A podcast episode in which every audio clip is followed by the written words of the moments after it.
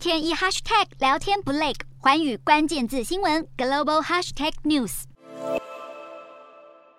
打压中国科技发展，美国再度出招，向荷兰当局施压，要求荷兰晶片设备大厂艾斯摩尔不要出口曝光机到中国。曝光机是生产晶片的关键设备，过去美国只对新型的曝光机下达出口管制令，现在连旧版机型也有意要禁止，目的就是为了确保美国保有技术优势。如果荷兰政府同意美方提出的这项禁令，将会严重打击中芯国际和华虹半导体等中国晶片制造业者。而美国联邦调查局表示，北京当局对美国经济和国家安全构成长期威胁，也警告中方会不择手段窃取具有价值的高阶技术。美国抑制中国崛起行动不止这一桩，美方在六月二十八号以支援俄罗斯军事和国防工业基地为由，将五个中国企业列入贸易黑名单。这是乌俄战争爆发后，美方首度以这种方式对中国企业采取行动。而美国商务部长更在近期撂下重话，点名中国晶片商中芯国际，如果无视美方制裁，向俄罗斯提供晶片，就会让这家中国最大晶片制造厂关门，试图挫败中国成为全球晶片生产大国的计划。虽然中芯国际回应表示，从来没有俄罗斯客户。